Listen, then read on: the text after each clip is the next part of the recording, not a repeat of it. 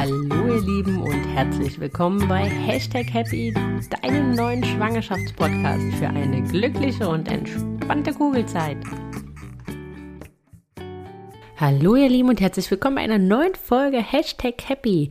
Ja, heute quatsche ich mit der Stefanie oder besser der Frau Dr. Schulze-Moskau über die Schwangerschaftsvorsorge, also über die Termine, die dich die nächsten 40 Wochen begleiten. Für uns, die Stefanie, ist ähm, Fachärztin für Frauenheilkunde in Hamburg und sie hat sich heute die Zeit genommen, um uns einen umfänglichen Überblick dafür zu geben, was euch die nächsten 40 Wochen an Vorsorge erwartet. Bevor wir jetzt aber starten, möchte ich euch noch einmal darauf hinweisen, dass am 4.1. der neue Kurs Löwenmama anfängt.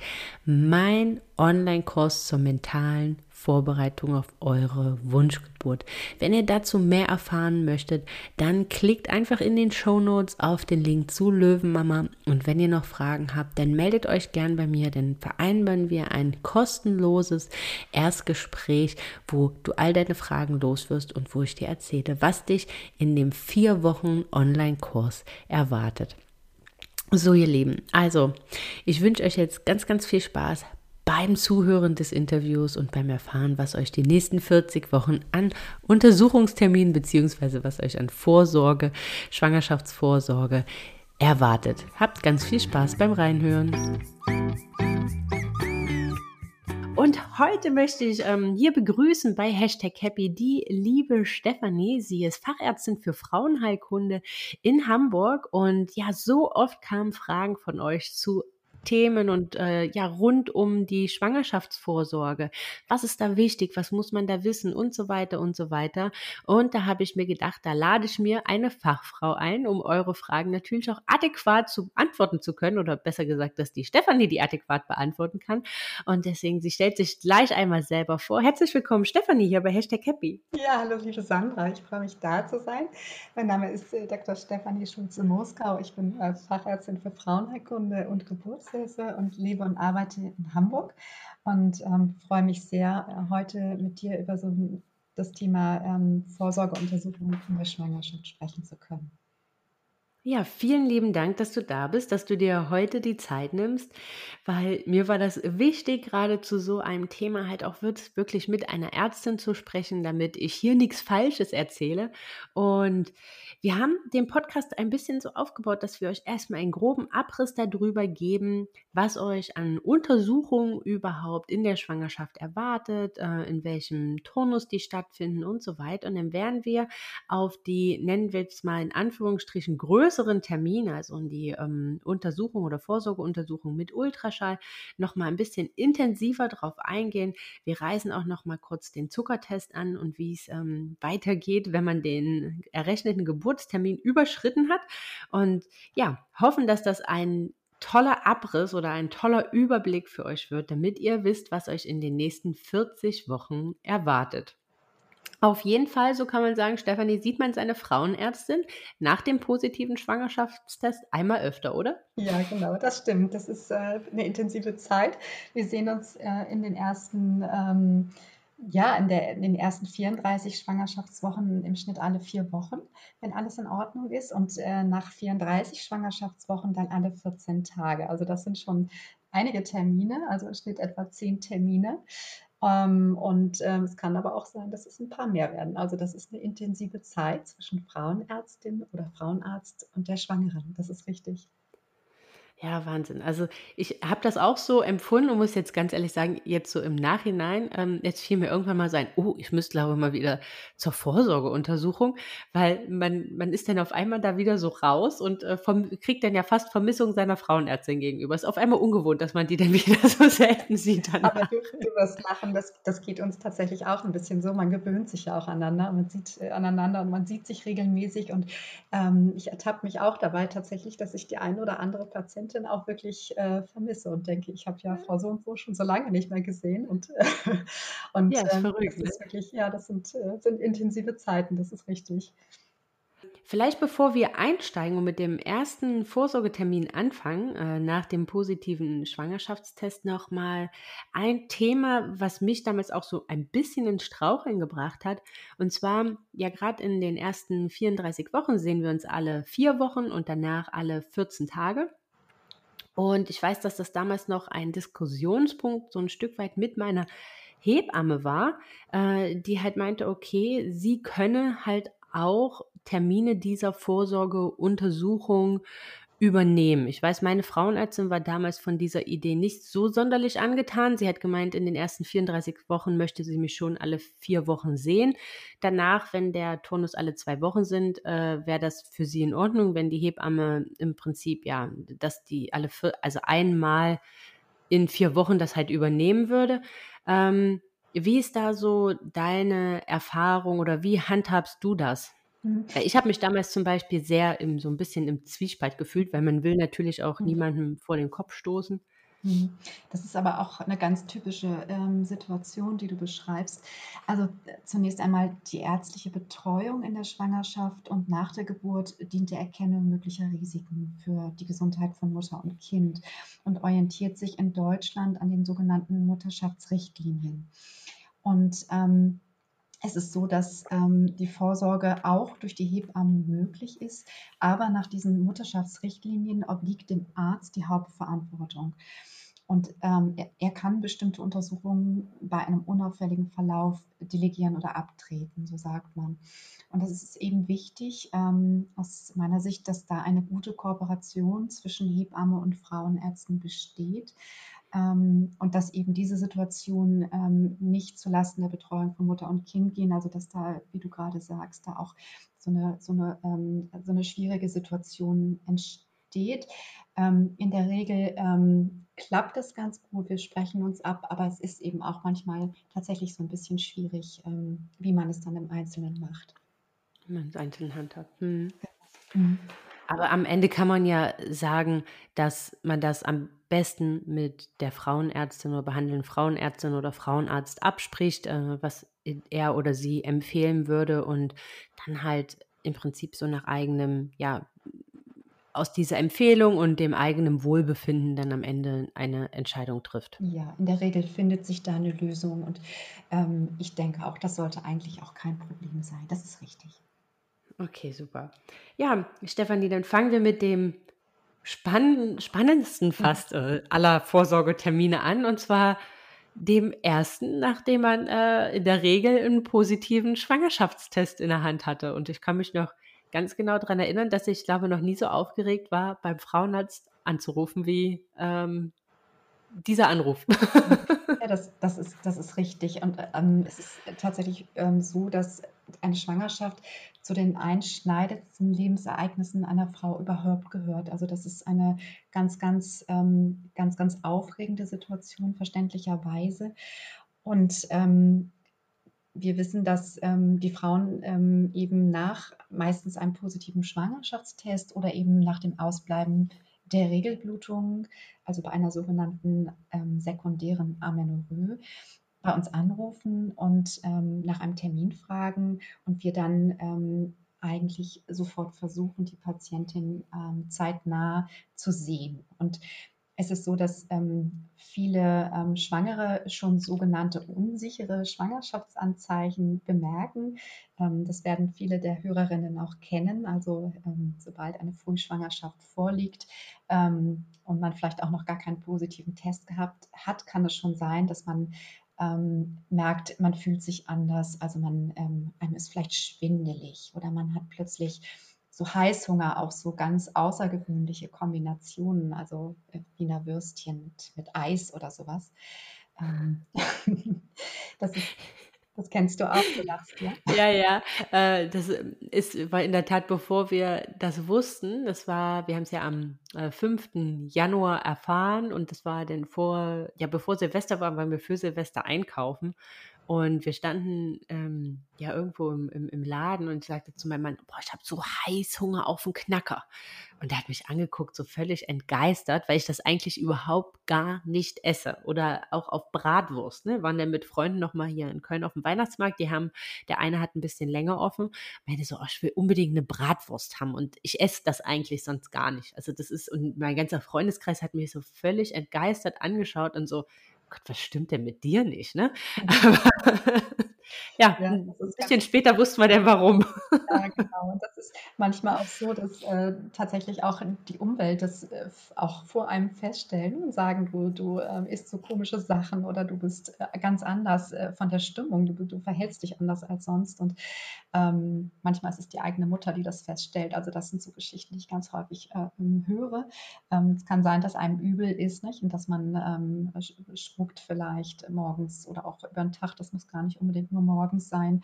Ähm, dass man vielleicht auch ähm, andere wahrscheinliche Schwangerschaftsanzeichen merkt, wie, ähm, ja, wie einfach ein Spannen der Brust oder eben auch tatsächlich das Ausbleiben der Regel.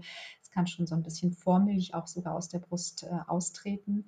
Ähm, und ähm, letztendlich, wenn man dann einen positiven Urintest hat, dann ist man schon sehr auf der sicheren Seite. Nicht? Und ja, und dann ähm, ist man bei uns in der Praxis und ähm, das ist immer ein aufregender Termin, so, so ein erster Termin. Also das, das ist immer sehr, sehr spannend und ähm, die meisten Frauen sind auch sehr, sehr aufgeregt, wenn sie dann da sind.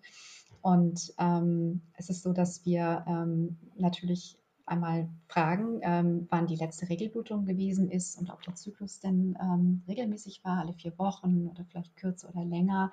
Dann wissen wir schon ungefähr so ein bisschen, wo wir stehen.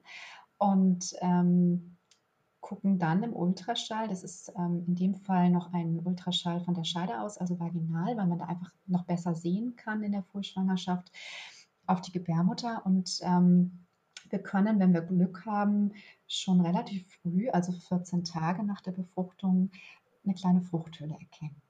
Das muss aber nicht so sein. Ne? Also es ist nicht so, dass man zwangsläufig beim ersten Termin schon was sehen kann.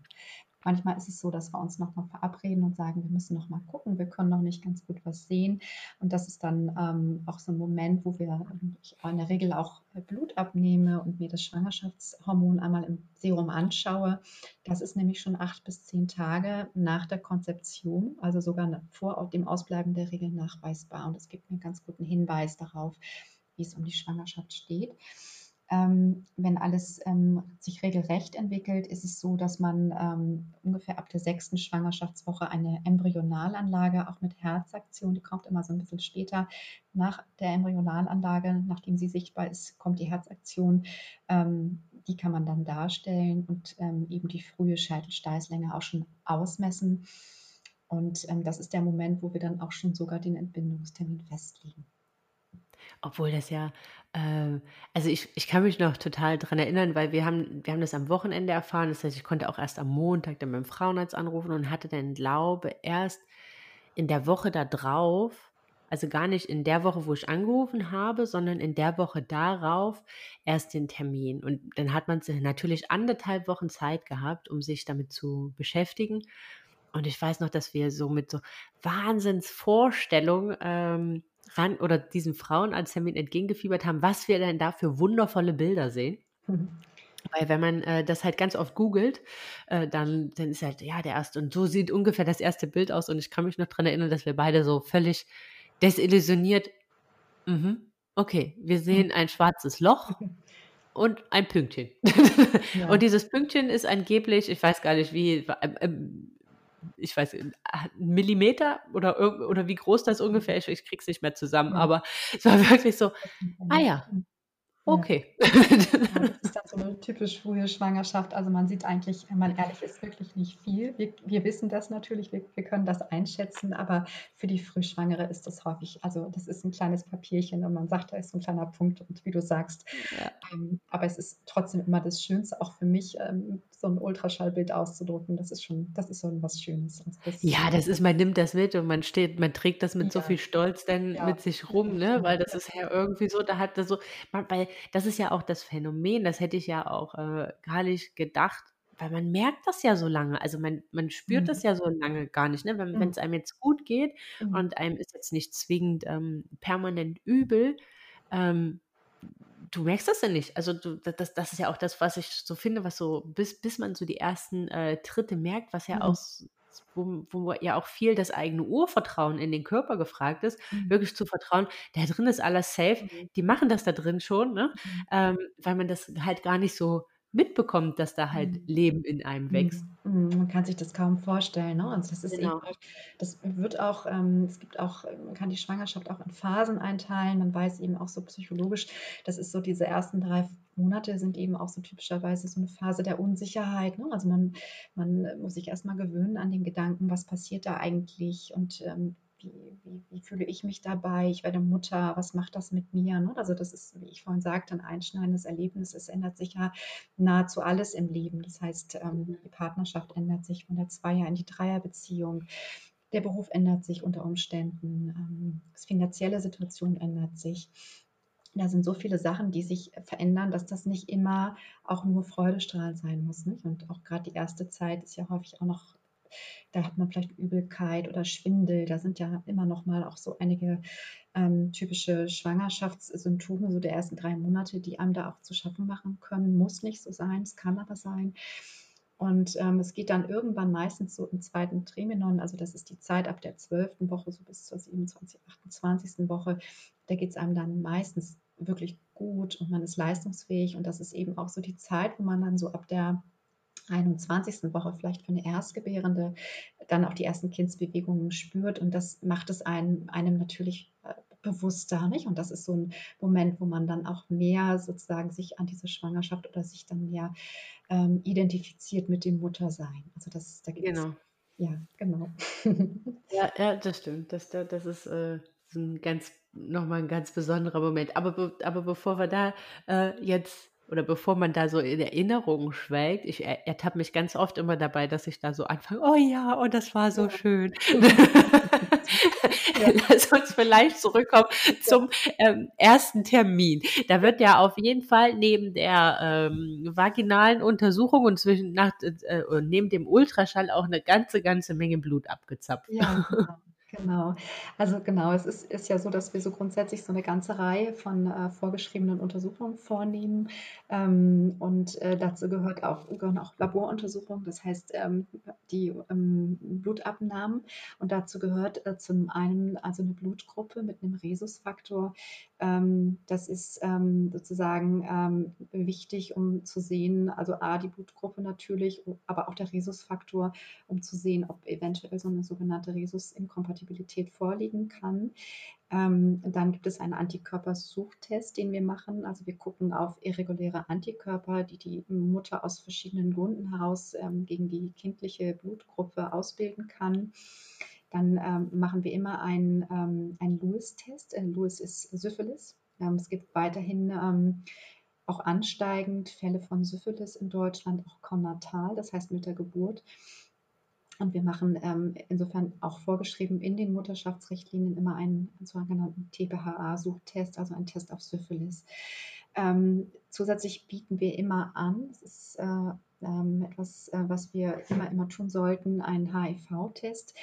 Der ähm, wird allerdings auch nur gemacht nach Einverständnis der Schwangeren und ähm, wird dann sozusagen als durchgeführt dokumentiert im Mutterpass. Ähm, das Ergebnis wird aber nicht ähm, ähm, dort aufgeführt. Ähm, es ist immer so, dass, äh, oder immer noch so, dass ähm, es tatsächlich auch einige HIV-Infektionen bei Schwangeren gibt, aber grundsätzlich das ein immer noch sehr, grundsätzlich seltenes Ereignis ist. Also die meisten sind unauffällig. Aber es ist immer so ein Moment, also wenn man darüber spricht, die ähm, Frauen entscheiden sich in der Regel immer dafür und äh, es ist doch immer schon auch gut zu wissen, dass der dann unauffällig ist. Ähm, dann ist es so, dass äh, wir auch immer, ähm, wenn wir keine, keine zweifache Impfung gegen Röteln im Impfpass nachweisen können, dass wir immer noch eine ähm, Röteln ähm, Impfstatus, also sozusagen eine Röteln-Immunität ähm, uns anschauen. Das heißt, ähm, ist die Schwangere immun gegen Röteln? Röteln kann man in der Schwangerschaft nicht impfen. Das ist ein Lebendimpfstoff. Ähm, das heißt, wenn die Schwangere, und das sind die wenigsten Schwangeren, ähm, keinen Schutz gegen Röteln haben, sollte sie so in den ersten vier Monaten sehr vorsichtig sein mit der möglichen Exposition. Also das heißt, es fällt uns im Moment ja unter Corona nicht so sehr schwer, aber eben auch Menschenmassen meiden nicht, und Abstand halten. Das wird dann nochmal kontrolliert, so in der Regel um die 15., 16. Schwangerschaftswoche. Ähm, dann gucken wir natürlich auch immer noch mal nach dem Eisenwert. Der Eisenwert sinkt erfahrungsgemäß im Laufe der Schwangerschaft. Ähm, den sollte man regelmäßig kontrollieren und wir empfehlen auch immer zwischendrin natürlich eisenreiche Ernährung.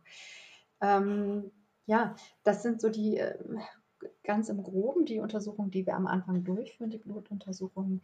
Ähm, was wir natürlich auch machen, was ich immer tue, ist auch ähm, Krebsfrüherkennungsuntersuchung, wenn ich die junge Schwangere bei mir habe. Ähm, also wenn der Krebsabstrich sozusagen auch älter als sechs Monate ist. Also ich versuche immer noch mal einen Krebsabstrich zu machen.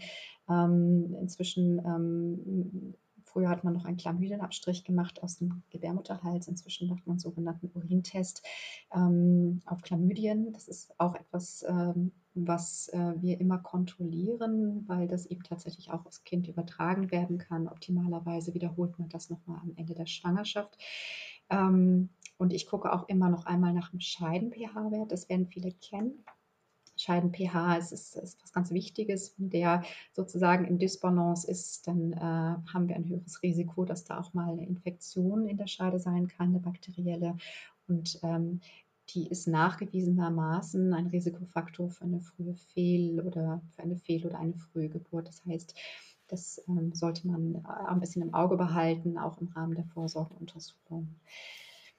Ja, und dann ähm, ist es so, dass wir natürlich auch sprechen. Das ist also ein Termin, wo wir auch, wenn wir uns nicht schon kennen, doch so ein bisschen ins Gespräch gehen, ähm, um auch mögliche Schwangerschaftsrisiken frühzeitig zu erkennen. Ähm, da gucken wir ähm, einmal auf die familiäre Vorgeschichte. Also gibt es irgendwie in der Familie zum Beispiel Diabetes oder Bluthochdruck? Gibt es angeborene Fehlbildungen in der Familie? Gibt es besondere Risiken, die zu erwarten sind mit der Schwangeren? Bringt sie eine eigene schwere chronische Erkrankung mit, ein Asthma vielleicht oder ein Bluthochdruck? Und wie lebt die Schwangere? In welchem beruflichen Umfeld ist sie? In welchem sozialen Umfeld? Und was macht sie beruflich? Ähm, wichtig ist auch zu sehen, ähm, mit welchen Erwartungen geht die Schwangere in die oder welchen Ängsten vielleicht in die Schwangerschaft? Wie ist die, wie ist die Grund, Grundstimmung? Wie geht es der Schwangeren? Und ähm, ist ja da, wahrscheinlich unterschiedlich, ne? Ob man da jetzt, ob es eine geplante Schwangerschaft war oder ja, genau, das ist tatsächlich eine, so. also oder halt eine Überraschung, sei es mhm. jetzt egal in welche Richtung, ne? Ich meine, das ja. kann ja äh, halt auch mal davon kann man ja auch mal, weil gerade die Lebenssituation oder die Lebensumstände nicht dazu passen, einen ja auch mal ganz schön überrollen. In, ja, äh, genau, so das gibt es ne? natürlich auch, dass das nicht ganz einfach ist. Ähm, also das ist, äh, ist alles möglich. Ähm, es ist eben nicht nur die ganz äh, stark erwünschte Schwangerschaft, sondern es gibt tatsächlich auch Situationen, wo das sehr überraschend kommt. Das ist richtig. Ja, also das sind die ähm, das sind die ähm, grundsätzlichen ähm, Gespräche, die wir führen. Und natürlich ähm, ist so ein Termin aufregend, so ein erster. Und ähm, es wird also erfahrungsgemäß auch äh, so aufregend, dass man sich nicht alles merkt und man manchmal auch zu Hause, das wirst du auch kennen, lachst. Mhm. ich hatte mir damals einen Zettel gemacht. Ja, das ist auch super. Das wollte ich gerade sagen, dass man eben manchmal auch da rausgeht und man weiß nur noch, also irgendwie ist zwar der Post positiv und es ist, also ich bin schwanger, aber ich weiß eigentlich gar nicht mehr, was wir geredet haben. Das ist so ganz typisch. Das ist einfach aufregend. Und ähm, ich empfehle eigentlich immer, ähm, sich mal einen Zettel zu nehmen und äh, vielleicht für den nächsten Termin die Fragen aufzuschreiben, die man hat ähm, damit man da so ein bisschen ähm, vorbereitet auch reingehen kann in den nächsten Terminen. Erfahrungsgemäß kommen, kommt doch die ein oder andere Frage, ähm, gerade bei der ersten Schwangerschaft. Nicht? Also die Mamis, die schon das zweite oder dritte kriegen, die sind da immer so ein bisschen entspannter, weil sie natürlich vieles schon wissen. Aber ähm, es ist schon so, dass doch einiges besprochen werden muss. Und ähm, es macht sicherlich auch Sinn, sich einfach ein, ein, gutes Buch zu kaufen, also ein wissenschaftlich fundiertes Schwangerschaftsbuch, ähm, oder auch vielleicht im Internet, also wirklich fachlich gute Seiten aufzurufen. Da muss man immer gucken. Da gibt es natürlich auch von bis und ähm, ja, klar. sind, na klar, auch viele nicht ganz so glückliche Informationen vielleicht unterwegs. Ja, also das ähm, ist ein spannender Termin. Und ähm, was wir natürlich ähm, auch machen an diesem Termin, ist, ist so ein bisschen über das Verhalten zu sprechen äh, in der Schwangerschaft. Ähm, das gehört so zu diesem ersten Termin auch dazu. Das heißt, wie ist mein Umgang mit Genussmitteln zum Beispiel? Raucht, raucht die Schwangere? Ne? Also rauchen ähm, sollte man auf keinen Fall. Das äh, Rauchen verengt den Mutterkuchen. Also die, das Rauchen hat eine so, sogenannte vasokonstriktive Wirkung auf den Mutterkuchen. Und das kann eben sein, dass dadurch der Mutterkuchen nicht gut durchblutet wird und dadurch kann man sich vorstellen, ähm, kann das Kind nicht gut wachsen und sich nicht gut entwickeln.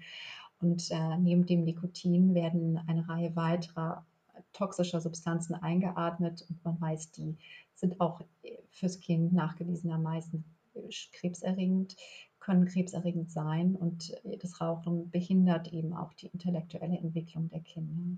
Es ist ein Risikofaktor für den plötzlichen Kindstod und er geht einfach im späteren Leben mit gehäuften Atemwegserkrankungen, wie zum Beispiel einem Asthma bronchiale einher. Ähm, und es ist so, wir wissen inzwischen rauchen viel, viel weniger Schwangere als früher. Also das hat wirklich stark abgenommen, was eine tolle Entwicklung ist. Ähm, es ist aber so, dass doch die Frauen, die eben sehr stark rauchen, für die ist es wirklich schwer. Es ist einfach eine Sucht. Es ist wirklich schwer, davon loszukommen, auch wenn sie schwanger sind. Und da sagen wir immer, also wirklich offen darüber sprechen. Das ist natürlich sehr schambehaftet, das ist unangenehm, weil natürlich ähm, jede Schwangere nur das Beste fürs Kind möchte und, ähm, und dann diese Sucht mitbringt. Ähm, und es ist häufig alleine oder es ist meist alleine nicht gut, gut zu lösen. Und da gibt es inzwischen auch online tolle Raucherentwöhnungsprogramme, die wir empfehlen können. Also da ruhig bitte ganz offen sprechen mit der, mit der Frauenärztin, dem Frauenarzt oder auch dem Hausarzt. Ähm, ja, und das gleiche gilt für Alkohol. Also ähm, Alkohol, man hat früher gesagt, die Schwangere kann ruhig mal ein Glas Sekt trinken. Mhm. Also das, weiß nicht, wirst du vielleicht auch erinnern. Also ich weiß, dass also früher war das so, dass man dann sagte, also man kann ja mal. Ähm, und das kursiert. Ach, Stefanie, das ist selbst heute noch so in, ja. in Italien oder in Frankreich, ne?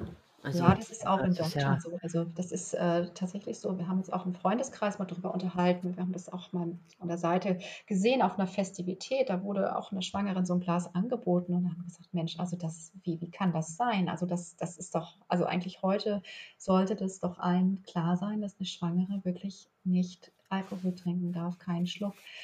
Und ähm, äh, ist es eben so, dass ähm, es einen kritischen Schwellenwert lässt sich äh, tatsächlich nicht angeben für Alkoholkonsum in der Schwangerschaft. Aber es ist so, dass ähm, potenziell jeder Tropfen Alkohol schadet. Und ähm, es gab mal eine Studie der Berliner Charité, die ist schon einige Jahre alt und äh, der hat äh, in dieser Studie, und das fand ich erschütternd, also fast jede zweite Schwangere angegeben, ab und zu mal ein Glas Alkohol zu trinken. Und ähm, es ist so, dass ähm, eben Alkohol ähm, zur Schädigung des Kindes ähm, führen kann ähm, und ist tatsächlich die häufigste Ursache für eine geistige Schädigung ähm, in der Gebärmutter, ähm, die nicht genetisch bedingt ist. Und da gibt es eine Häufigkeit von 1 zu 1000, die man aufzählt. Und das kommt der Häufigkeit einer Trisomie 21 übrigens auch nahe. Das ist eine ähnliche mhm. Zahl. Also das ja, und es ist so, dass die Gesellschaft es eben weiterhin doch verharmlost, was Alkohol macht. Und äh, wir wissen also, das klinische Bild ähm, ähm, reicht von der Teilleistungsstörung des Kindes bis hin zu schweren Defekten.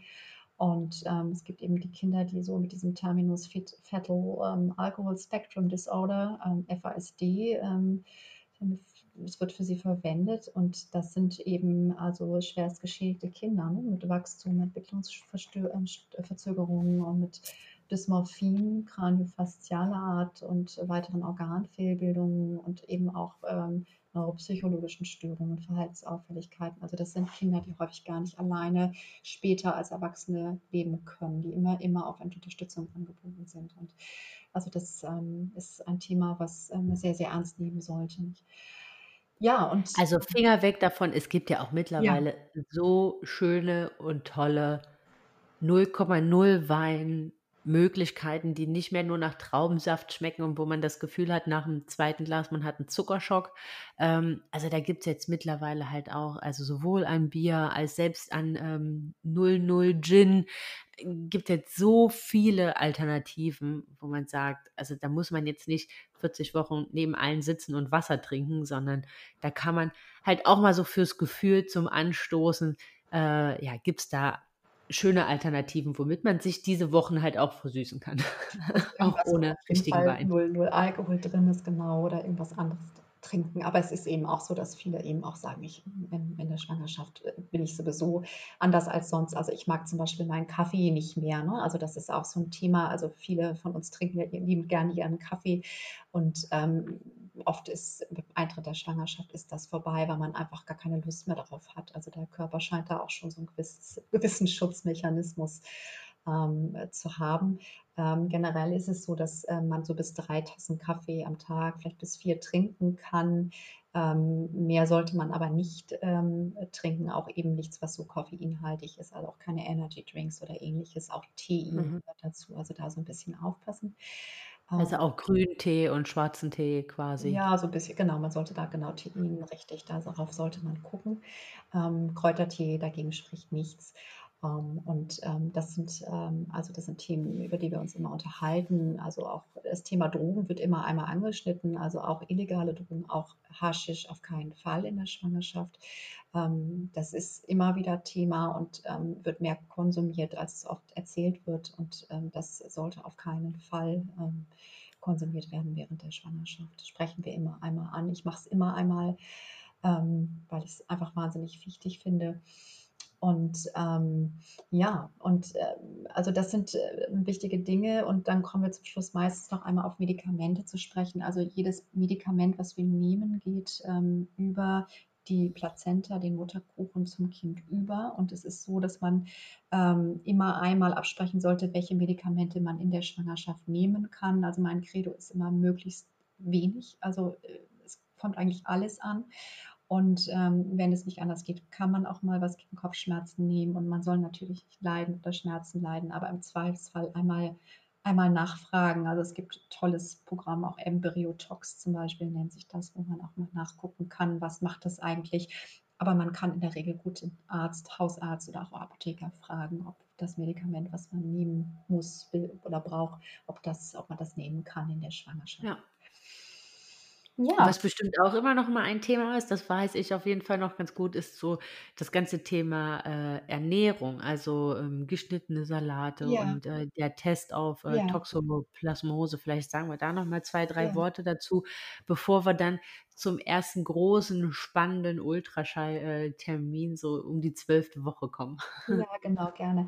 Also das ist äh, eben auch im Zusammenhang dieser ganzen Ernährungsberatung, sprechen wir auch über die Toxoplasmose, und äh, ich komme dann auch immer auf die Zytomeganie noch zu sprechen. Das heißt, also grundsätzlich Ernährung in der Schwangerschaft bedeutet nicht Essen für zwei. Das wissen die meisten inzwischen. Also der Nährstoffbedarf ist im ersten Trimenon, im ersten Schwangerschaftsdrittel, also fast unerheblich und äh, steigt dann so im, im, letzten Schwangerschaftsdrittel auf 450 äh, Kilokalorien äh, extra pro Tag und nachher in der Stillzeit auf immerhin 500 Kilokalorien ähm, beim regelmäßigen ausschließlichen Stillen. Das heißt, wir versuchen in der Schwangerschaft äh, möglichst äh, keine Überernährung anzustreben. Das ist klar, eine ausgewogene Vitamin- und Mineralstoffreiche Ernährung ähm, vielseitig, ähm, ballaststoffreich, am besten vegetarische Ernährung ist möglich, äh, wenn man die Lebensmittel und die meisten Schwangeren, die sich vegetarisch ernähren, die ich erlebe, sind da sehr, sind ja wirklich Profis, die, die äh, wissen wirklich sehr genau, was sie essen und zu sich nehmen können. Also wichtig ist hier, ähm, Milchprodukte und Eier sind da wichtig. Ähm, aber immer doch mal vielleicht eventuell mal zur Ernährungsberatung, nochmal speziell in der Schwangerschaft, äh, sich da ein bisschen kundig machen. Ähm, aber grundsätzlich sind die, äh, sind die Schwangeren da wirklich sehr, sehr gut informiert und äh, gut aufgeklärt. Was ich aber immer sage, ist also aus verschiedenen Gründen, ähm, kein rohes Fleisch in der Schwangerschaft. Ich erkläre es gleich nochmal. Also keine rohen Fleisch- oder Wurstwaren wie Hackfleisch oder Tartar oder Carpaccio, also äh, rohes Met, Salami, Rohschinken. Ähm, alles, was wir essen, gut durchbraten. Kein Sushi, kein rohen Fisch. Nicht? Auf Küchenhygiene achten. Das heißt, alles Obst und Gemüse gut waschen, im Zweifelsfall schälen. Ähm, weil es einfach ein gewisses Risiko gibt, dass man in der Schwangerschaft ähm, ähm, vielleicht mal eine Infektion ähm, mit, mit Toxoplasmen erfährt oder vielleicht auch Listerien, auch Salmonellen. Das sind, also ist, ist nichts, was man haben möchte in der Schwangerschaft. Und ähm, ich erzähle vor allen Dingen auch ähm, oder spreche über zwei Themen, wie ich das gerade schon angedeutet hatte. Einmal über die Toxoplasmose.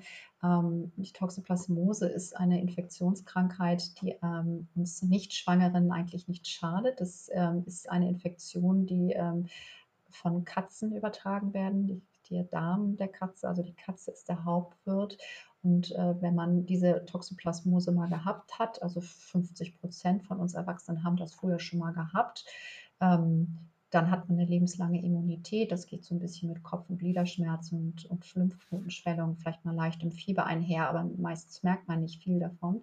Problematisch ist es, wenn man eine Erstinfektion in der Schwangerschaft erfährt. Das kann aufs Kind übertragen werden und ähm, ist eben tatsächlich so, dass man ähm, durch ähm, so Saubermachen der Katzentoilette zum Beispiel, wenn man eine hat, ähm, sich infizieren kann. Das sollte man nicht machen in der Schwangerschaft. Man sollte auch ähm, aufpassen mit nicht abgedeckten Sandkästen draußen, weil die eben tatsächlich auch dort mal ähm, Kot verlieren können oder auch bei der Gartenarbeit immer Handschuhe tragen. Also das sind so typische Übertragungswege. Ähm, zudem bitte alles also rohe Fleischwaren immer gut durchbraten, abwaschen, auch Obst und Gemüse gut waschen, also wirklich auf penible Küchenhygiene achten.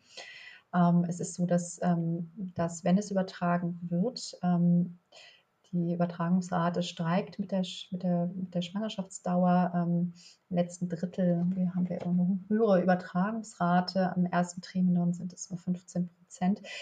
Aber wenn man in der Frühschwangerschaft äh, tatsächlich ähm, eine Erstinfektion hat, dann kann es so sein, dass das Kind also eine Herzmuskelentzündung ähm, bekommt, eventuell Verkalkungen, intrakraniellen, Entzündung äh, der Netz- und Aderhaut im Auge, ähm, Lungenveränderungen, also vieles mehr.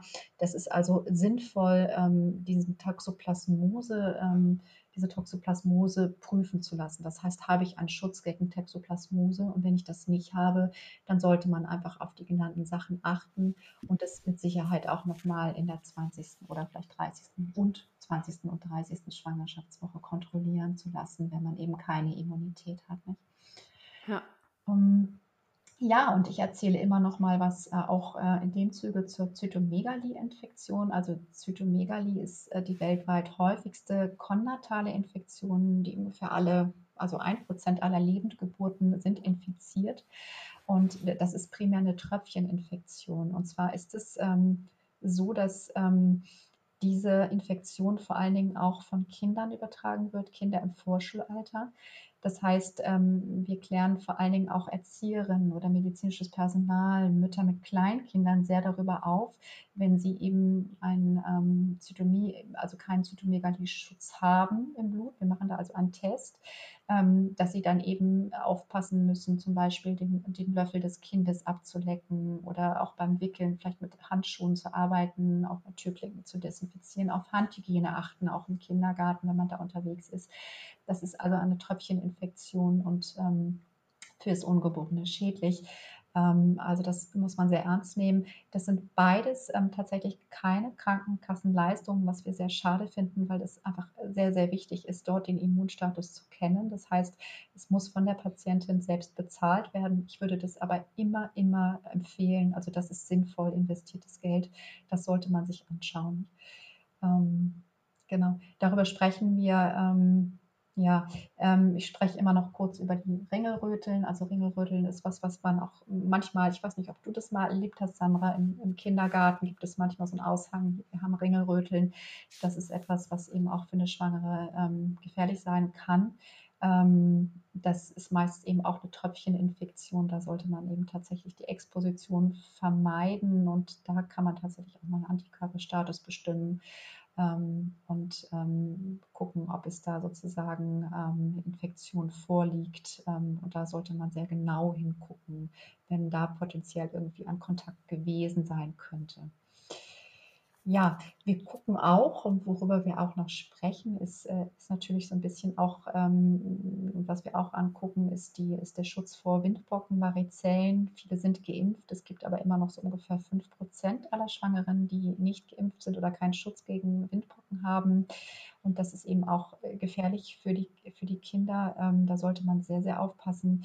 Ähm, und ähm, im Allgemeinen wird eben empfohlen, wenn man einen Kinderwunsch hat, dass man tatsächlich auch nochmal mit seinem Haus- oder Frauenarzt den Impfpass durchschaut und guckt, habe ich zweimal Röteln, habe ich zwei nachgewiesene Rötelnimpfungen, habe ich eine Impfung gegen Masern, Mumps, Rötel, das ist ein Kombinationsimpfstoff gegen äh, Varizellen, also gegen Windpocken. Ähm, Tetanus, Diphtherie, Polio. Also wie sieht man im Status aus? Das ist was Wichtiges, nicht? Ja, ja, das, äh, das äh, sollte man vorher, also im besten Fall halt schon mit ja. Kinderwunsch schon einmal. Ja, ist nicht äh, immer realistisch und meistens ist es auch ja, in Ordnung, genau. aber viele müssen den erstmal suchen, der ist dann in irgendwelchen Umzugskisten und so. Das ist, also ja, manchmal genau. müssen wir auch einfach einmal Blut abnehmen, um zu sehen, ähm, wie der Impfschutz aussieht. Nicht? Ja, ja. Das ist grundsätzlich das, worüber wir sprechen. Es gibt natürlich auch immer noch äh, viele, viele andere Themen. Das Thema Sport, das ist sicherlich nochmal ein extra Thema, über das wir sprechen. Was für Sportarten sind möglich in der Schwangerschaft? Das Thema Reisen und allgemeine Aufklärung über, über Risiken, auch über ähm, berufliche Tätigkeit. Also gibt es Nachtdienst ist zum Beispiel in der Schwangerschaft nicht erlaubt. Also das ist auch sicherlich nochmal ein ganz eigenes Thema, Schwangerschaft und Beruf und Arbeitgeber. Ähm, das besprechen wir auch nochmal. Ähm, und ähm, das ist also wirklich ein, ein, aufwendiger, langer Termin. Meistens besprechen wir auch im Folgetermin noch die ein oder andere Sache. Aber das ist es etwa im Groben. Und jetzt wolltest du mich gerade fragen oder hattest eine Frage an mich, richtig? Äh, genau, nee, also jetzt in dem Zusammenhang, äh, in dem Zusammenhang gar nicht, halt einfach nur sagen, dass das halt der erste Termin auf jeden Fall schon recht umfänglich ist, äh, sehr, sehr viel passiert äh, vor allem. Und ja, und dann ja quasi dann meist gar nicht so lang weit weg, ja, denn so der erste ganz, ganz spannende Termin äh, kommt, so um die zwölfte Woche, je nachdem, wann man es äh, roundabout erfährt, ist ja dann quasi eigentlich so der erste Ultraschalltermin angesetzt. Genau, und bevor ich dir das gerade erzähle, was ich noch nicht gesagt habe, ist tatsächlich, dass wir natürlich auch beim ersten Termin äh, immer darüber sprechen, äh, Folsäure zu supplementieren. Das heißt, Folsäure zur Prävention eines offenen Rückens oder einer Kiefer-Lippen-Gaumspalte zum Beispiel ähm, Deutschland ist Folsäuremangelgebiet. Das kann man also über die Ernährung nicht ausreichend zuführen. Und wir empfehlen so vielleicht zwei Monate, einen Monat vor der geplanten Schwangerschaft, am liebsten zwei Monate, äh, Folsäure 400 Mikrogramm plus 100 bis 150 Mikrogramm Jod einzunehmen. Ähm, das ist meistens eine Kombination, ähm, die man zusammen schon in der Apotheke bekommt. Und ähm, wir ähm, empfehlen auch im Verlauf irgendwann vielleicht noch DHA, also Omega-3, zuzuführen, wenn man nicht regelmäßig Seefisch isst. Ähm, der ist ja häufig schwermetallbelastet, also 200 Milligramm Omega-3-Fettsäuren täglich sollten es sein, spätestens im letzten Drittel der Schwangerschaft, weil das einfach für die kognitive und die Augenentwicklung des Kindes wichtig ist. Jetzt komme ich aber ähm, das war mir wichtig noch, dass wir das nicht vergessen. Jetzt komme ich aber natürlich nochmal zum Ultraschall. Ähm, das Genau, das sind ähm, auch nochmal wichtige und auch spannende Termine. Wir machen ja so diesen allerersten Ultraschall meistens so um die sechste Woche. Ähm, und dann ist es so, ähm, es gibt ähm, ein, sozusagen so drei Ultraschallfenster zwischen der 9. und 12., zwischen der 19. und 22. und 29 bis 32. Schwangerschaftswoche, die äh, sozusagen gesetzlich vorgeschrieben sind. Das sind drei Basis-Ultraschälle, die von den Krankenkassen übernommen werden. Ähm, es sei denn, die Schwangere ist eine Risikoschwangere und es muss öfter geguckt werden. Und ähm, dieser erste Ultraschall, dieser erste große Ultraschall, ähm, Den machen wir also zwischen der 9. und 12. Woche und der beinhaltet im Grunde einmal die Darstellung der Eizelle in der Gebärmutter. Das heißt, ähm, ist, ist das Kind wirklich in der Gebärmutter eingenistet und nicht vielleicht sogar im Eileiter oder woanders? Das ist möglich, ist ganz selten, aber es kann sein. Und wir ähm, messen die Körperlänge aus, also die Scheitelsteißlänge, die uns Anhalt über den Entbindungstermin gibt. Wir sehen die Fruchthäule, können die Größe dokumentieren, ähm, vielleicht den frühen Kopfumfang. Ähm, und dann ist es so, dass ähm, natürlich, ähm, wenn wir diesen Ultraschall machen, auch mit der Schwangeren vorher darüber sprechen, ob sie überhaupt Ultraschall möchte generell. Also es gibt ein sogenanntes Recht auf Nichtwissen. Das heißt, ähm, wenn wir Ultraschall machen sollen, möchte die Patientin auch informiert werden, wenn wir etwas Auffälliges sehen. Ähm, und wir sprechen auch darüber, was ein auffälliger Ultraschall bedeuten kann. Das heißt, es kann immense Konsequenzen haben, wenn das Kind zum Beispiel eine schwere Erkrankung hat oder eine Fehlbildung. Ähm, sprechen wir darüber, was das bedeuten kann und ähm, was für die Schwangere daraus folgen kann. Und ähm, es ist in der Regel so, dass die meisten Schwangeren einen Ultraschall wünschen und auch wünschen, darüber aufzuklären, aufgeklärt zu werden, wenn vielleicht mal etwas nicht in Ordnung ist. Man muss dazu sagen, 98 bis 99 von äh, 100 Schwangerschaften verlaufen völlig unauffällig. Also äh, gibt es gesunde Kinder, das möchte ich sagen damit, die also äh, nicht krank sind, die keine Fehlbildung haben, also wirklich alles in Ordnung ist. Das betrifft nur eine, eine geringe Anzahl der Schwangeren, wo wirklich mal was sein kann. Trotzdem muss man darüber sprechen. Und ähm, es ist so, dass ähm, man über diesen Basis-Ultraschall ähm, im ersten Trimenon hinaus natürlich das Kind noch differenzierter angucken lassen kann. Das heißt, ähm, das betrifft ähm, Schwangere, die zum Beispiel als Risikoschwangere eingestuft werden anhand des Mutterpasses. Wir füllen ja den Mutterpass zusammen aus und fragen bestimmte Schwangerschaftsrisiken ab. Oder eben Schwangere, die auch zu den Risiken Schwangeren gehören, die über 35 sind, die also ein erhöhtes Risiko dafür haben, dass das Kind eben auch mal eine Chromosomenstörung haben kann. Die bekannteste und häufigste ist eben die Trisomie 21, das sogenannte Down-Syndrom. Und darüber sprechen wir. Und es gibt eben Kinder, also Schwangere, die sagen, ich möchte wirklich sehr, sehr sicher sein, dass ähm, mein Kind sehr genau angeguckt wird und ich möchte darüber informiert sein, wenn etwas äh, vielleicht auffällig ist. Und das sind Schwangere, die häufig auch dann zu so einem sogenannten Ersttrimester-Screening ähm, in ein spezielles Pränatalzentrum gehen.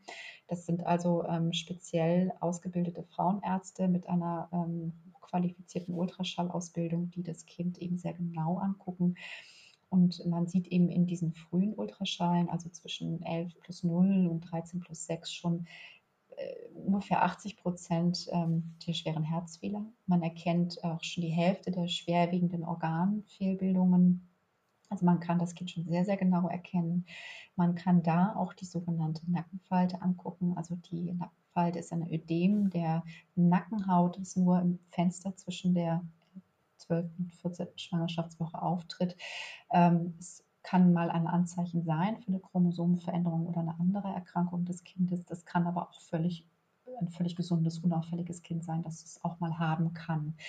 Ähm, es ist so, dass man auch so ein Ersttrimester-Screening noch ergänzen ergänzt mit äh, bestimmten biochemischen Marker aus dem mütterlichen Blut, äh, die man sich anschaut, Ultraschallmarkern, ähm, zum Beispiel Femorlänge oder den Nasenknochen. Oder man guckt sich das Herz nochmal genauer an, dem Alter der Mutter. Und da kann man dann sogenanntes Risiko errechnen dafür, ob das Kind vielleicht zum Beispiel eine Chromosomenstörung hat. Ähm, ergänzend kann man auch ähm, so eine Untersuchung noch mit einem NIPT, einem sogenannten ähm, Non-Invasive Prenatal-Test so. Ähm, also das ist ein Test auf äh, fetale DNA im mütterlichen Blut, die uns einen sehr genauen Hinweis darauf geben kann, ob das Kind tatsächlich eine Chromosomenveränderung hat. Ähm, und das ist aber etwas, was, und das ist wichtig zu sagen an der Stelle, was man nie ohne einen differenzierten Ultraschall machen sollte. Also ein komplexes Thema und sehr individuell. Auf jeden. Fall. Und, und auch sehr, also ich habe den Termin damals als mega spannend empfunden und auch so irre, weil, weil, weil man ja halt schon, also auch so verrückt, weil man halt schon so viel sehen kann. Und äh, ja, weil man die da halt auch so das erste Mal so richtig auf diesem Ultraschall ja auch als als Baby in Anführungsstrichen erkennt. Also da sind ja dann mhm. Hände erkennbar, Beine, ja. Füße, Arme und man sieht, wie die da rumzappeln. Und ähm, dann wird das auf einmal halt auch so greifbarer, wenn man das, äh, wenn man das so sieht. Also ich kann mich da noch äh, richtig gut dran erinnern. Ja, das ist das auch toll. Auf ein ganz, ganz spannender Termin und da hat, äh, ja. konnte man damals auch schon sehen, ob es ein Mädchen oder ein Junge wird. Äh, und hat uns das damals die Frau jetzt auf den Zettel geschrieben und dann haben wir unten auf dem äh, Parkplatz dann halt geschaut gehabt. Mhm. Und mhm. dann war ich ein paar Tage später oder anderthalb Wochen später oder so ja. bei äh, meiner Frauenärztin und äh, die meinte dann halt so, ah ja, wenn Sie mich fragen, also das wird ein Junge. Und dann sage ich so, okay, gut, das jetzt äh, weil letzte Woche soll es noch ein Mädchen werden. Dann ja. müssen wir wohl doch noch ein bisschen warten, was es nun ja. wirklich wird. Wir dürfen erst ab einem bestimmten Zeitraum mitteilen. Und es ist so, dass wir eben häufig schon so ganz, also ganz früh auch schon, also zwölfte Woche, dass wir schon auch so vielleicht mal Schamlippen sehen tatsächlich. Also das ist schon sehr, oder vielleicht auch ein bisschen später, aber auch schon natürlich ein, ein Hodensack, also das ähm, und Penis, das ist, äh, manchmal sieht man das frappierend. Also man ne, guckt dahin und denkt, Wahnsinn, das ist schon toll. Ähm, ja, aber das ist ein sehr, sehr spannender Termin und man kann auch manchmal schon tolle Bilder machen. Also man hat schon ein tolles Profil, äh, was man machen kann, wenn das Kind gut liegt. Also da entstehen fantastische Bilder. Das sind ja kleine Kinder, ne? also so ja. äh, bis 84 Millimeter Scheitelsteißlänge. Das ist, äh, wenn man sich das vorstellt, 8, 8,5 Zentimeter. Das ist so fantastisch, ja. was man da sehen kann. Ja, also das sind ähm, Themen und es gibt natürlich, ähm, wir haben eben diese drei Ultraschälle. Es gibt dann noch einen Ultraschall, der auch sehr spannend ist zwischen der 19. und 22. Woche, wo man das Kind nochmal sehr genau anguckt. Können die Patienten äh, entscheiden zwischen einem Basis-Ultraschall, wobei ich dazu sagen muss, dass ich glaube, wir alle das Kind äh, weit mehr als außerhalb oder weit mehr als äh, rein in einer Basisuntersuchung mhm. anschauen. Ähm, es ist so, dass ähm, diese Basis-Ultraschalluntersuchung ähm, eben die Plazenta-Lage beinhaltet, äh, Kopf- und äh, Abdomenumfang, die Länge des Oberschenkelknochens, ähm, also so ein paar ähm, ähm, Dinge, die wir uns angucken. Und ähm, wenn man das Kind genauer anguckt, das sind, äh, das können eben Frauenärzte machen, die so ein bisschen äh, dafür qualifiziert sind. Das ist ein erweiterter Basis-Ultraschall. Da guckt man nochmal die, die Kopf, äh, die Hirnkammern an, sind die normal geformt, wie groß sind die, ist das Kleinhirn darstellbar, ist Hals und Rücken, sind die normal entwickelt, ist äh, der Rücken geschlossen, ist das Herz links, schlägt es rhythmisch, sind das vier Kammern, ähm, wie ist Herz und Brustkorb im Größenverhältnis, ähm, ist Harnblase, ist sie angelegt, ist sie darstellbar und man kann eben auch, und das kann man natürlich auch schon früher machen, in, dem, ähm, in der ersten Untersuchung, Ultraschalluntersuchung zwischen 9 und 12 der Woche, eine Doppleruntersuchung machen. Das heißt, man untersucht die Gefäßversorgung des Kindes mit einem eventuellen Hinweis auf eine Präeklampsie, auf eine sogenannte Schwangerschaftsvergiftung. Sicherlich nochmal ein ganz eigenes Thema, aber da ähm, kann man also wirklich ähm, sehr, sehr ausgiebig auch ähm, eine Risikoanalyse betreiben und ähm, wirklich das, äh, das Kind sehr, sehr, sehr differenziert anschauen. Ähm, das ist das, was den meisten so bekannt ist als ähm, Organscreening, ja, ne? Richtig. Das ist das, ja. Genau, richtig.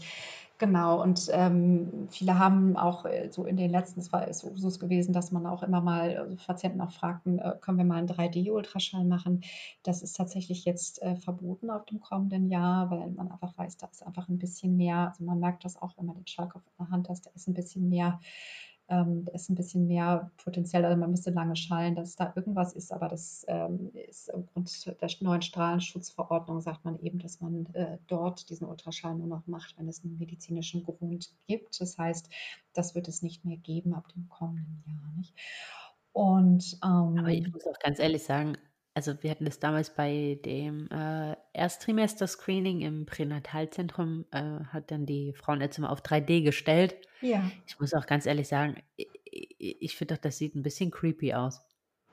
Ja, das ist, also man kann tolle Bilder machen. Also wenn man das, also das Kind gut liegt, das Fruchtwasser ausreichend ist, also man versucht immer so ein bisschen Fruchtwasser über dem Kopf zu haben, um den Kopf herum mhm. kann man tolle Bilder machen, wenn das Kind gut liegt und ähm, kann das Kind gut darstellen. Das ist auch medizinisch interessant, also wenn man zum Beispiel Kieferlippen, Gaumenspalten auch genauer angucken will. Mhm. Es gibt schon so ein paar Gründe, mit denen man das dann wirklich auch sehr differenziert betrachten kann. Ja, aber das, ähm, das ist eben tatsächlich, ähm, wird es, wird es, wird eben so so gar nicht mehr möglich sein, wobei man eben auch mit dem normalen Ultraschall heute ja schon großartige Bilder machen kann. Also das Deswegen, also finde ich, finde ich auch. Genau. Ein bisschen Überraschung, wie sie aussehen, kann, darf ja auch noch bleiben fürs darf erste Kennenlernen. Genau. langsam die Zeit so ein bisschen weg. Also ich ähm, erzähle noch mal schnell was. Ähm, wir reden hier ähm, so intensiv und die Minuten sehe ich gerade. Also ähm, was wir machen, also noch ist natürlich noch ein Ultraschall zwischen 29 und 32. Woche, der auch nochmal wichtig ist, um zu gucken, wie liegt die Plazenta, liegt die vielleicht vom Muttermund, vom Inneren, ähm, ist das Kind regelrecht entwickelt von der Größe her und ähm, ähm, ist es gut gewachsen? Ist es gut versorgt? Wir machen natürlich immer diese ganzen Mutterschaftsuntersuchungen, Vorsorgeuntersuchungen mit Gewicht und Größe und Urintest. Das gehört ja alles dazu. Das werden alle wissen. Ähm, da gucken wir die Schwangere schon sehr, sehr genau an.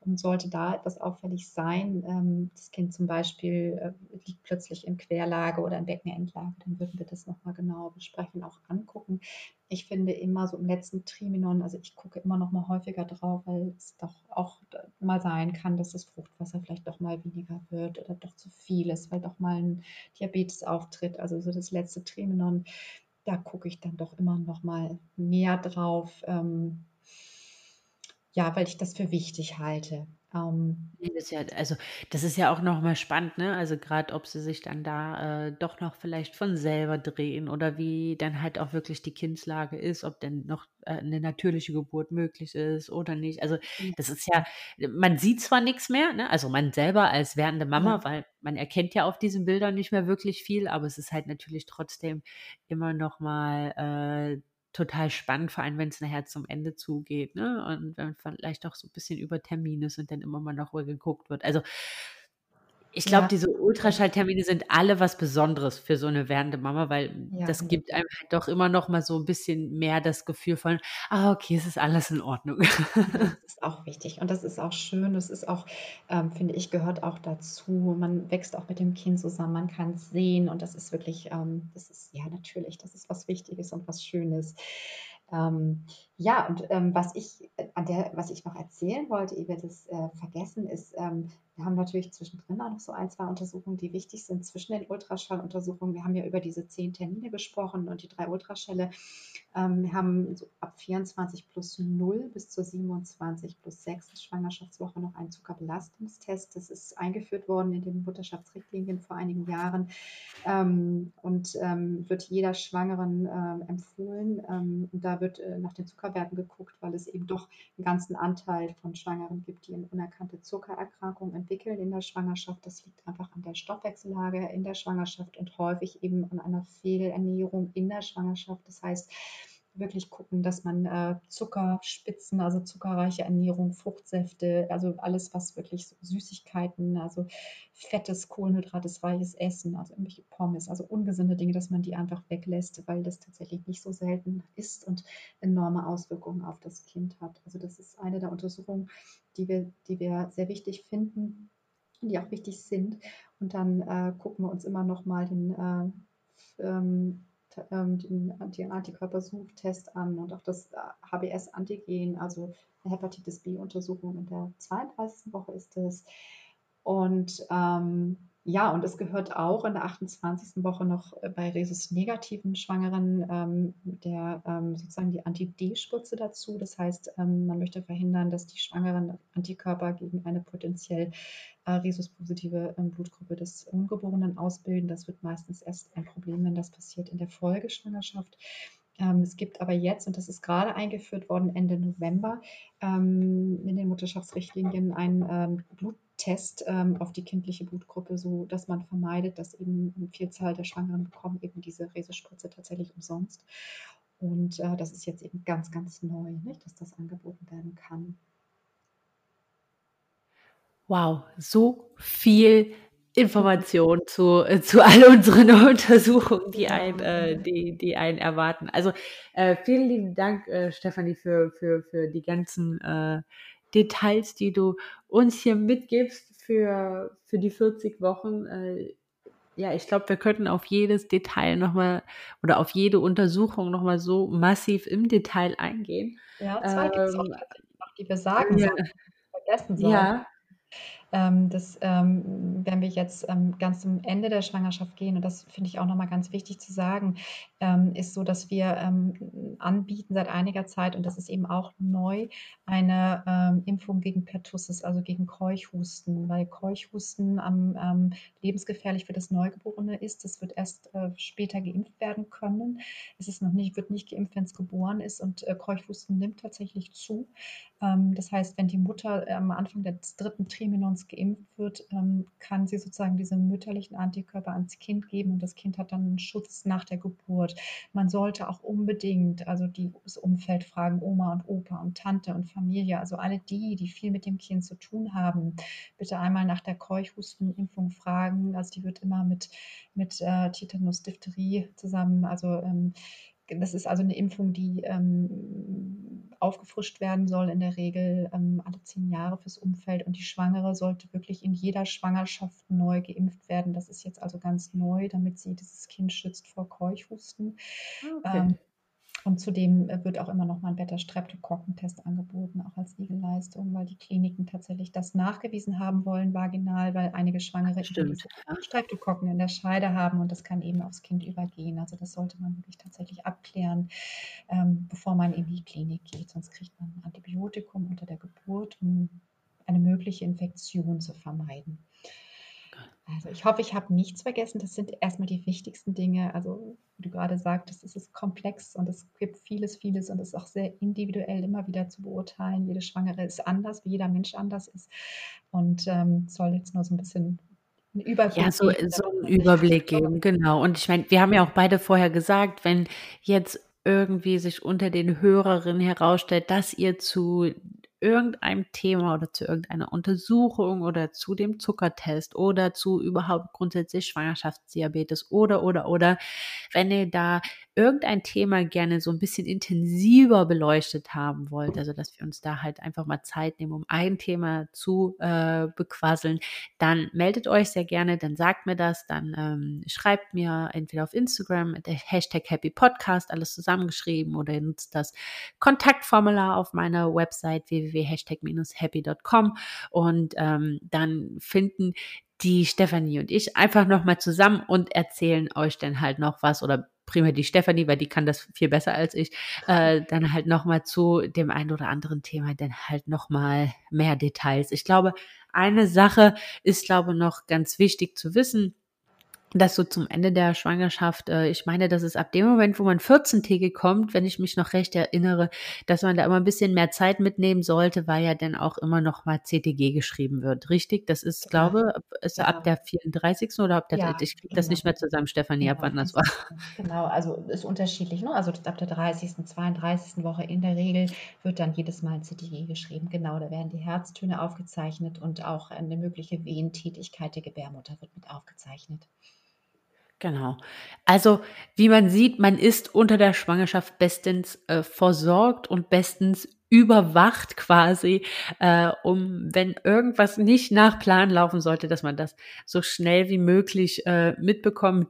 Aber nichtsdestotrotz möchte ich, glaube auch alle immer noch dran, mal dran erinnern oder was ich halt immer ganz wichtig finde, ist, dass man grundsätzlich dann mit einem gewissen Urvertrauen oder Grundvertrauen in seinen eigenen Körper äh, in so eine Schwangerschaft reingeht und die halt auch genießt, damit man sie halt auch genießen kann und jetzt nicht nur 40 Wochen da in Sorge lebt, ob jetzt halt wirklich alles in Ordnung ist oder nicht. Mhm. Äh, Finde ich halt so ein gewisses, Ur gewisses Vertrauen in seinen Körper zu mhm. finden, mhm. doch äh, ganz, ganz wichtig, auch ja. hinsichtlich der Geburt ein ganz wichtiges Thema, was du da anschneidest. Nicht, das ist ähm, tatsächlich auch was, was wir beobachten, dass häufig auch so ein bisschen dieses Vertrauen in den eigenen Körper ähm, verloren geht. Und das ist eben ganz wichtig, dass man da tatsächlich an dieser Grundhaltung, dass man wirklich, also erstmal davon ausgeht, dass es bei den meisten Schwangeren wirklich alles in Ordnung und es läuft gut und es gibt immer mal wieder auch mal was, was nicht ganz so optimal läuft, aber in der Regel lässt sich vieles, vieles lösen und ich denke auch, es ist ganz wichtig, dass man da mit einem gesunden Selbstbewusstsein und Körpergefühl reingeht und alles andere dafür sind wir da, die Experten und wir helfen. Richtig. Genau. Ja, Stefanie, dann vielen, vielen, vielen, vielen lieben Dank äh, für deine Zeit und für diesen äh, wahnsinnig umfangreichen Überblick, äh, für oder zu den Vorsorge- oder Schwangerschaftsvorsorgeuntersuchungen in den 40 Wochen. Ähm, wie immer, ihr Lieben, ich werde versuchen, das so kurz und knackig wie möglich äh, zusammenzufassen, damit ihr so ein bisschen ja, sehen könnt, einfach was euch bei welchem Termin erwartet. Äh, das bekommt ihr, wenn ihr euch für den Newsletter anmeldet äh, oder bereits für den Newsletter angemeldet seid. Und ja, Stefanie, dann bleibt mir, glaube ich, nicht mehr viel anderes übrig, als mich ganz wahnsinnig dolle bei dir und deiner Zeit zu bedanken, dass du dir die Zeit genommen hast, äh, uns hier so umfänglich zu informieren. Und ich würde mich freuen, wenn wir das zu einem anderen Thema nochmal äh, gemeinsam äh, schaffen oder nochmal gemeinsam zusammenfinden. Und euch da draußen wünsche ich eine ganz, ganz wundervolle Woche. Äh, kugelt fleißig rum und genießt noch die Vorweihnachtszeit. Super, ich freue mich, Sandra. Ich freue mich aufs nächste Gespräch. Ihr findet mich auf Frauenärzte Dr. Schulze Moskau auch auf Instagram. Und ich wünsche euch jetzt eine gesunde, gesunde Vorweihnachtszeit. Ich glaube, das ist im Moment das Allerwichtigste. Genießt den Bauch und bis ganz bald hoffentlich. tschüss. Ja, tschüss. Tschüss, Sandra. Tschüss. Tschüss.